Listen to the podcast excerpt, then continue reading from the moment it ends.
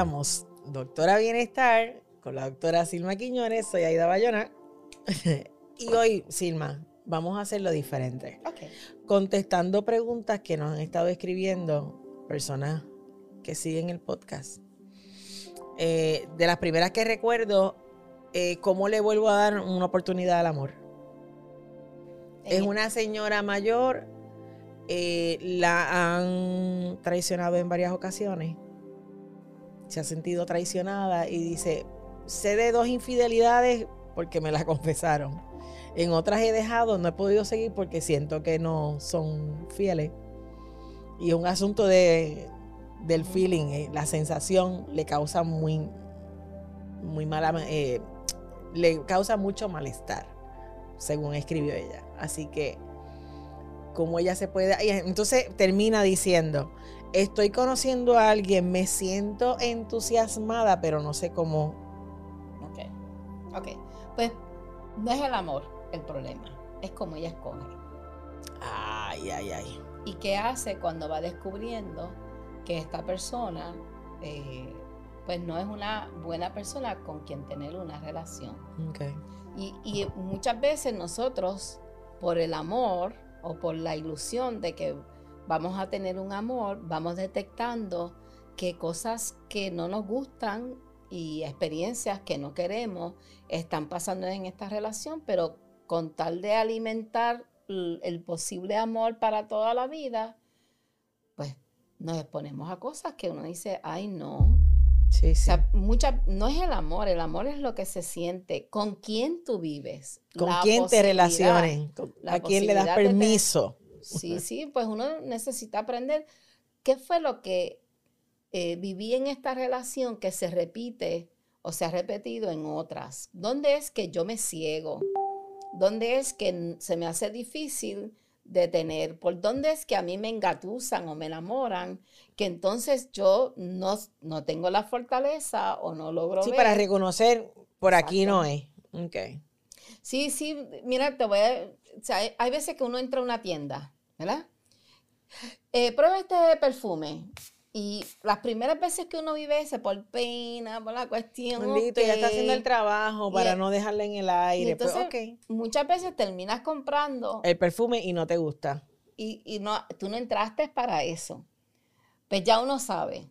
Mira, cuando me vengan a vender un perfume, yo no fui a la tienda a comprar el perfume, yo digo, no, no quiero. Y uno dice, se puede sentir mal, pero yo me voy a sentir peor.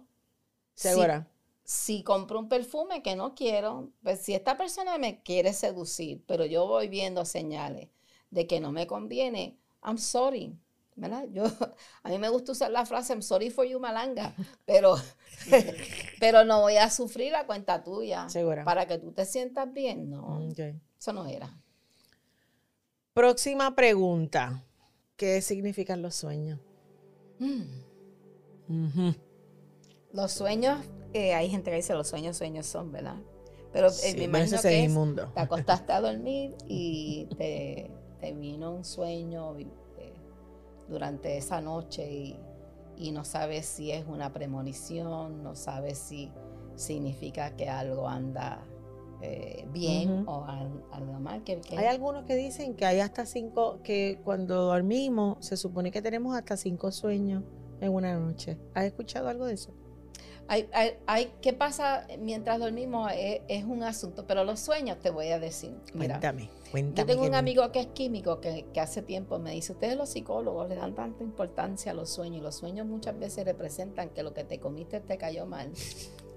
o que tienes una basurita entre las cosas que has vivido y los recuerdos y las cosas y se convierte en, ese sueño es como un zafacón de esa basurita, lo que el cerebro desecha. Eh, muchas veces, muchas teorías lo que plantean, hay una teoría que dice que el sueño es el ensayo de algo que tú anticipas que vas a necesitar manejar más adelante en el adelante, el día siguiente o pues el mes. Es como una manera de anticipar y, explorar cómo lo manejaría.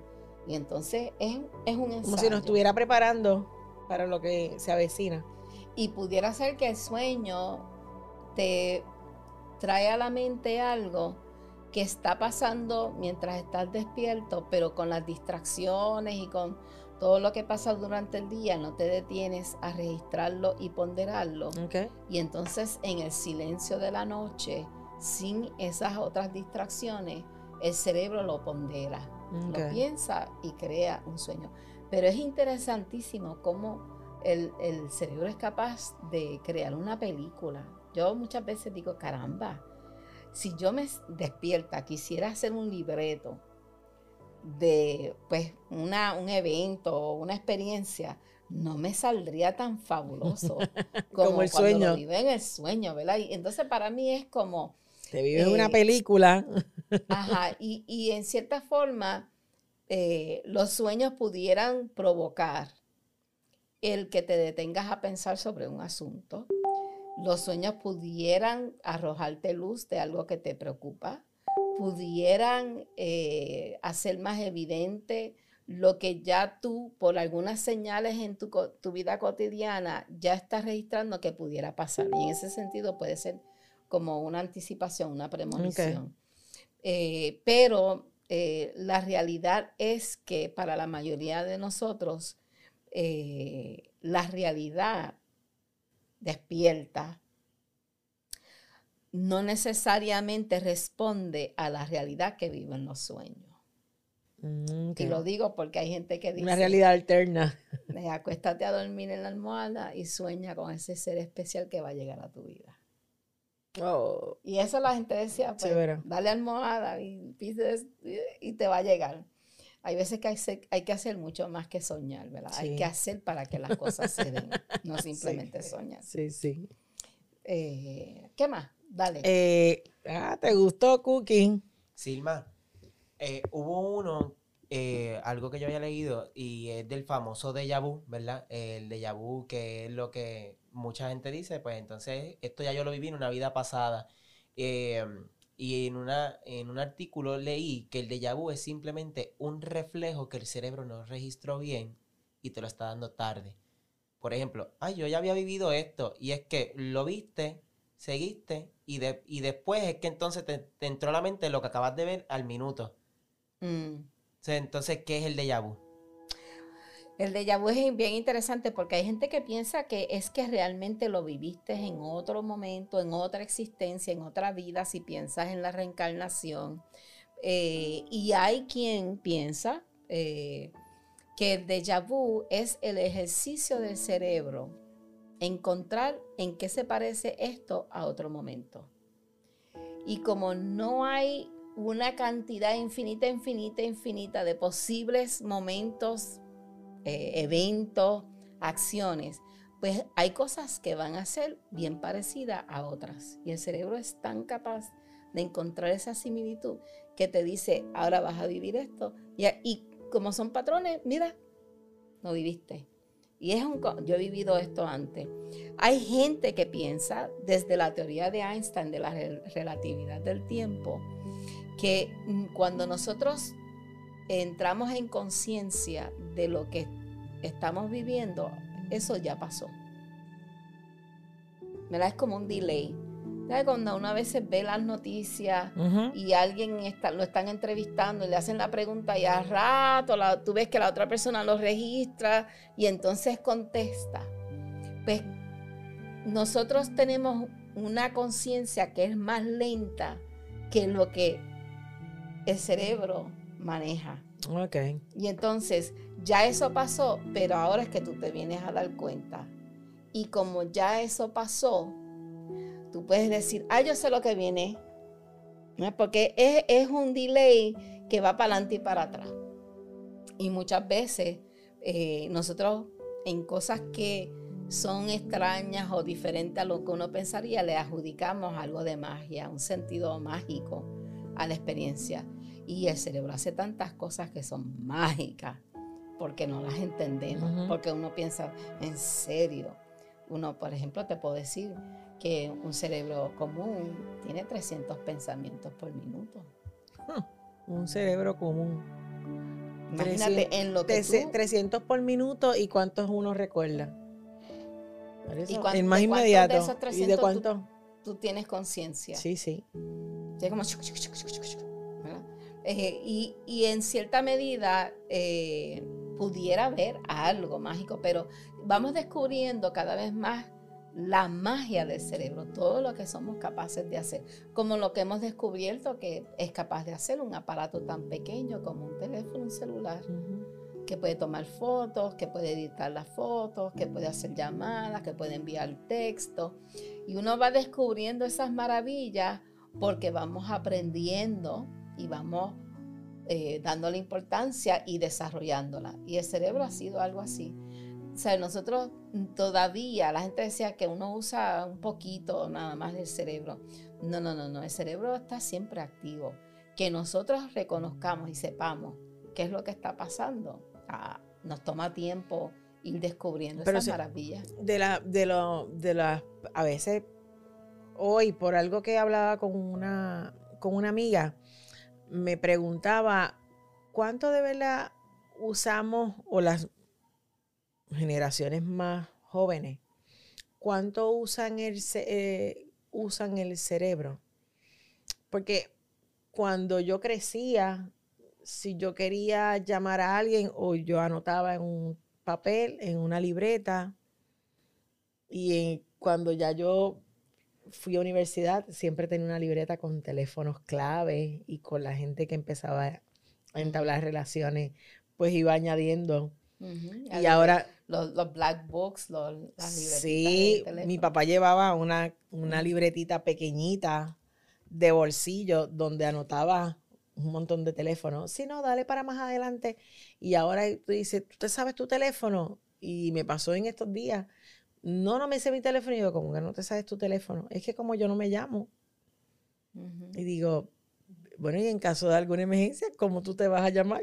¿O vas a, llamar a alguien? Sí, sí, sí, Si tú no lo usas, si tú no lo repites, el cerebro va descartando, porque ocupa espacio y tiempo y energía. Sí, pero es un ejercicio que es importante. Sí, pues ya, ya no estimulamos el cerebro como antes.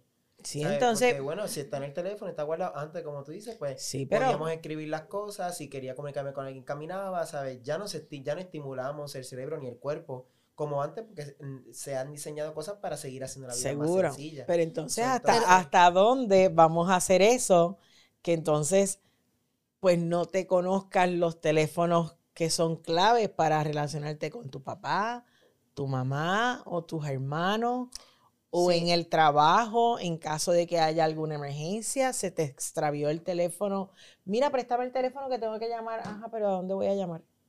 Sí, ¿cómo, cómo estimularíamos el cerebro ahora? Con todas las facilidades que hay, para ¿cómo lo estimularíamos ahora? Bueno, están diciendo dos cosas diferentes. Uno, ¿qué cosas tú necesitas asegurarte que no se te olvidan y que no las echas al olvido o al desuso? Las dejas eh, en el vacío, ¿verdad? Porque ahora no lo necesitas, pero en el momento en que lo fueras a necesitar es importante que lo tengas, ¿verdad? Así que eh, de vez en cuando haz el ejercicio, Hacer el ejercicio de recordar cuál es tu teléfono, el teléfono de una persona importante para ti. Pero, por otro lado, el que hace tiempo yo no sume y reste. Esa es otra. No quiere decir que yo no estoy sumando y restando otras cosas o que he perdido la capacidad de sumar y restar. Cuando yo vuelvo a hacerlo, no es como si estuviera empezando en cero y es la experiencia del que hace años no corre bicicleta, cuando chiquito y te, sientas en una bicicleta y sales corriendo. Exactamente, y quizás no con la habilidad. Seguro. Que lo hacías cuando eras chiquito, que lo hacías todos los días. Pero pudieras llegar a esa misma habilidad o más cuando lo empieces a practicar y hacerlo con frecuencia. No es que eso se perdió de tu vida, es que ahora le, prestas atención a otras cosas. Pero sí, lo que hemos estado encontrando es que cada vez más, por ejemplo, la gente prefiere no hacer lectura, prefiere escuchar. Okay. Y la lectura no es lo mismo que escuchar. Cuando tú escuchas hay un, tiempo, ¿verdad? Cuando tú lees, y para los que nos están escuchando, hay veces que lo que tú lees provoca unas ideas, un cuestionarte, una reacción y tú controlas el ritmo. Sí, y vuelves para atrás porque o quieres repasar lo que leíste o quieres imaginar o, si fuera diferente o entenderlo mejor para fincar un concepto. Ajá, cuando tú escuchas, eso sigue. O sea, esa Es, la mayoría de la gente no hace detenerlo, dale para atrás. Seguro. Así que eh, tú pudieras absorber más de la lectura. Lo otro es que en la lectura, al igual que cuando estás escuchando, es un estímulo que provoca. En la lectura muchas veces nosotros imaginamos y el que se adentra en la lectura crea casi una película y, se, y ve imágenes y, siente las emociones, porque el buen libro o la buena lectura provoca y evoca. Eh, y cuando nosotros eh, nos detenemos a leer solamente 10 minutos, 5 minutos, no estás dándole espacio a vivir la riqueza de la experiencia de la lectura. Y lo que se está eh, descubriendo es que la, paciencia y el tiempo para permitir que eso se dé, la gente no, no, la está, no, lo está fomentando. Mm. Y, pues no te vas a morir por eso, pero dejas de aprovechar y vivir unas cosas eh, que son fabulosas, que son fabulosas. Eh, y, en cierta medida, ¿verdad? Eh, nosotros vamos a seguir descubriendo muchas cosas increíbles del cerebro que antes parecían como que imposibles. Eh, pero tristemente no estamos dándole la importancia a todo lo que la ciencia nos trae de información, porque muchas veces rompe con nuestras creencias. Mm. Eh, y nos hace sentir como que eh, si, se acepto eso que la ciencia, la ciencia me trae, tengo que abandonar otras creencias. Wow. entonces hay mucha, Pero, a veces hay mucha resistencia. Entonces eso define un poco el fanatismo, ¿no? Bueno, pudiera ser parte del proceso del fanatismo, pero es esta cosa de que hay veces que la información que te traen es incómodo porque choca con tus creencias y con lo que tú, piensas que, que es la realidad. Yo recuerdo cuando la gente pensaba que el amor estaba en el corazón. Cuando se habló del el trasplante del corazón. Wow. Entonces, pues, si yo te recibo el corazón de alguien, yo voy a amar a la persona y odiar a la, persona que el donante. ¿verdad? Entonces era como que no, no, quiere ese corazón. Y, y, después descubrimos que las emociones están en el cerebro. Pero ya estamos descubriendo que sí en el corazón hay una información que influye. Así que será hasta la próxima. Recuerden que nos pueden escribir a info y con mucho gusto eh, le enviamos a, lo compartimos aquí con la doctora para que nos conteste las preguntas. Será hasta la próxima.